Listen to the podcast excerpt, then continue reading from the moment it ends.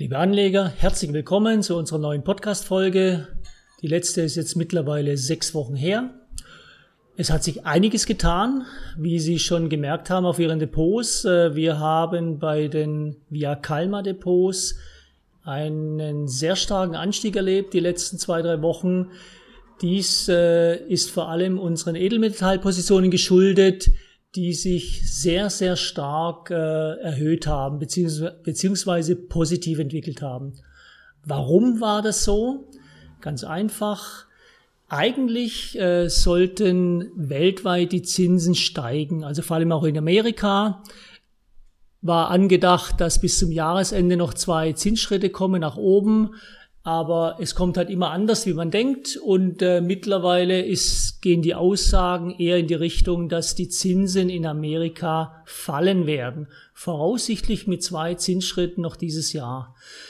Auch Draghi hat dazu Stellung genommen und hat gesagt, wir natürlich auch. Das heißt, wir werden alles tun, um die Konjunktur am Laufen zu halten, weil sie schwächelt und werden natürlich dann auch an der Zinsschraube drehen und dann nach unten.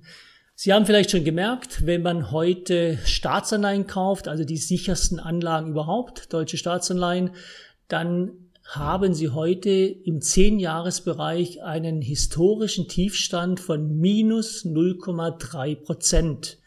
Das heißt, Sie legen Gelder an und müssen sogar noch Geld mitbringen, damit Sie das Geld überhaupt anlegen dürfen. In einer solchen Zeit ist es eine sehr, sehr starke Herausforderung für uns als Verwalter, hier überhaupt äh, vernünftige Renditen zu, zu erzielen, vor allem im defensiven Bereich, weil die Anlageklasse der festverzinsten Wertpapiere mit sicheren Zinsen quasi wegfällt.